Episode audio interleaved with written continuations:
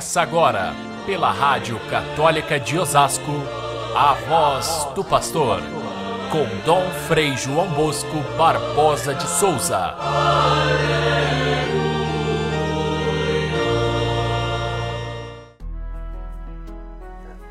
Eu vos dou um novo mandamento: amai-vos uns aos outros. Como eu vos amei, assim também vós deveis amar-vos uns aos outros. Nisto todos conhecerão que sois meus discípulos.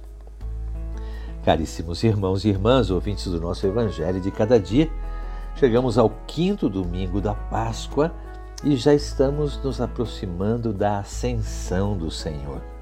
Embora o texto do Evangelho de hoje seja tirado da última ceia, antes da paixão, portanto, mas ele tem um sabor de despedida que se aproxima desse clima de despedida que é a ascensão do Senhor.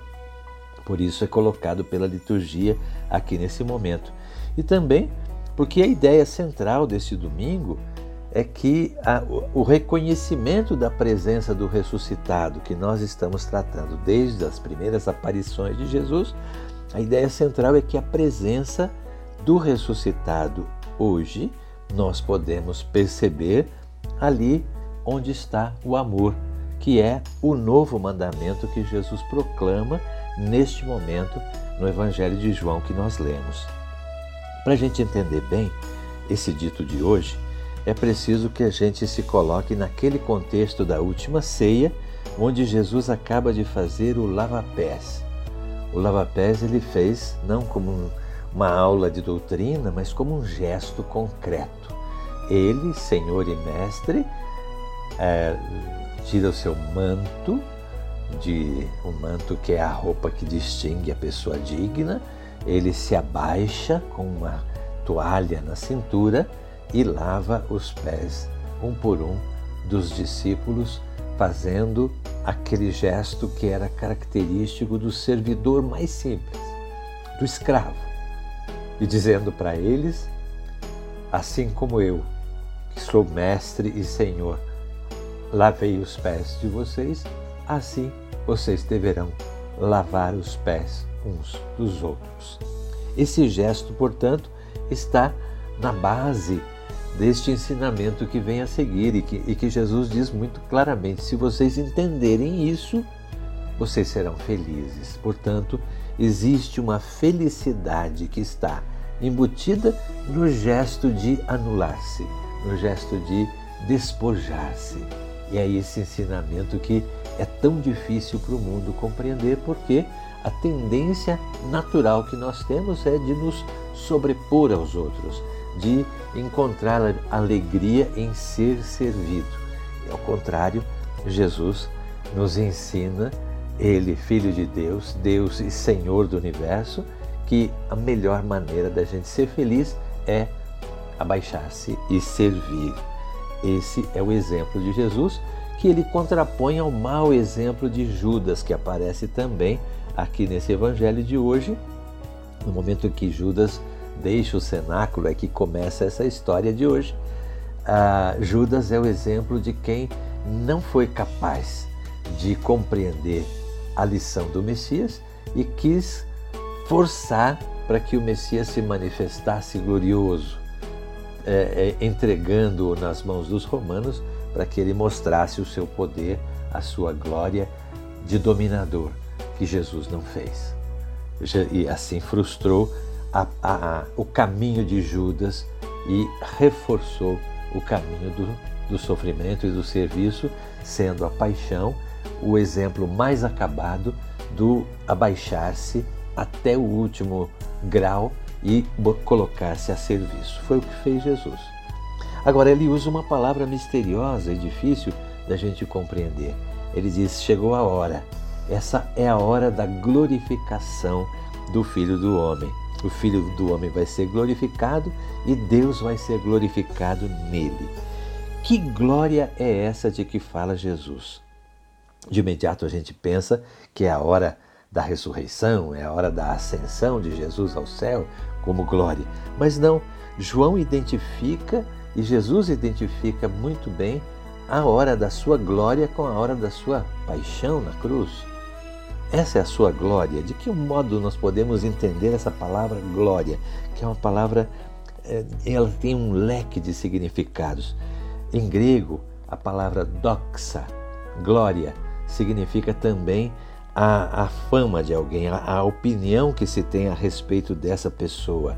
É a, a alegria, a, glória é de alguém são os seus feitos que o tornam famoso, glorioso. Portanto, é essa palavra que está sendo usada por Jesus, mas num sentido diferente.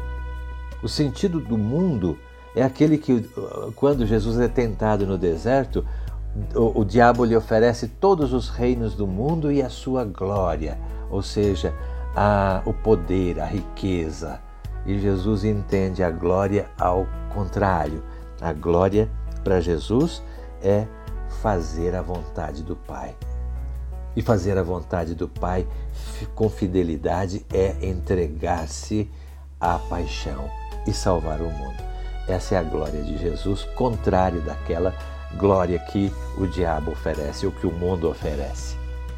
Pois bem, os teólogos já escreveram milhares de páginas a respeito dessa, dessa palavra glória que é tão, é tão é, complexa. A doxa, nós chamamos de doxologia, aquela, aquela exaltação de Cristo que fazemos no final da oração eucarística. A glória de Cristo, nós podemos compreendê-la com facilidade assim, mas é difícil para a gente entender nesse sentido que Jesus coloca a palavra glória enquanto sofrimento, entrega, cruz, paixão. Esse é o sentido que Jesus quis dar a essa palavra, é fazer a vontade do Pai. Acontece que ele oferece também isso a nós. Nós também somos convidados a glorificar o Pai através da entrega gratuita da nossa vida a Deus e aos outros. E isso acontece através do mandamento novo de Jesus, do mandamento do amor. Por isso ele liga uma coisa à outra. A glória do cristão é, portanto, viver o novo mandamento de Jesus. E o que, que esse mandamento tem de novo? Dou-vos um novo mandamento: amar como eu amei. O novo está justamente aí. Antes se falava amar o próximo como a si mesmo, portanto, é, se trata de é, buscar no amor uma, uma, uma satisfação do outro e de si mesmo. Aqui não. Amar o próximo como Jesus amou, aí que está o novo, é entregar-se, é amar gratuitamente. Não tem nada de amor romântico nem de cômodo. Amar como Jesus amou é não receber nada em troca, é amar quem nos agride, é amar quem pesa na nossa vida e nós, a si mesmo, devemos amar de todo o coração. É um amor que tem sabor de cruz. Esse amor é o amor que Jesus nos ensinou para glorificar a Deus. Ninguém pode dizer que Jesus gostou da cruz, gostou de ser pregado ou de ser ofendido pelos, pelos soldados. Não gostou? Porém, a glória está justamente em dar-se gratuitamente e, mesmo sem gostar, encontrar o sabor de ressurreição que existe nesse ato de dar-se. Essa é a marca do cristão. Portanto, ser cristão é um desafio constante. Essa é a marca de vocês. Nisso conhecerão que sois os meus discípulos, se amarem dessa forma. Nós vivemos num mundo hoje que tem muito pouco apreço pelo amor gratuito, muito pelo contrário, tudo se faz por pagamento e por satisfação e vencer essa tendência tão forte do mundo através de um amor que se doa gratuitamente é o desafio do cristão. Então, é, é, ser cristão realmente é transformador para si e para o mundo. Estamos, portanto, aqui na é, diante da essência do ser cristão, que não tem nada de fácil, mas é heróico. E a gente pode ver exatamente isso na vida de todos os santos e santas que nos precederam é esse amor heróico que produz a ressurreição depois que passa pela cruz. O resto é cristianismo de enfeite, é, é tem pouco valor para a santidade e por isso não modifica também a maldade do mundo. Fiquemos com a essência do ser cristão, amar uns aos outros como ele amou. Fiquem todos com Deus. Até amanhã, se Deus quiser.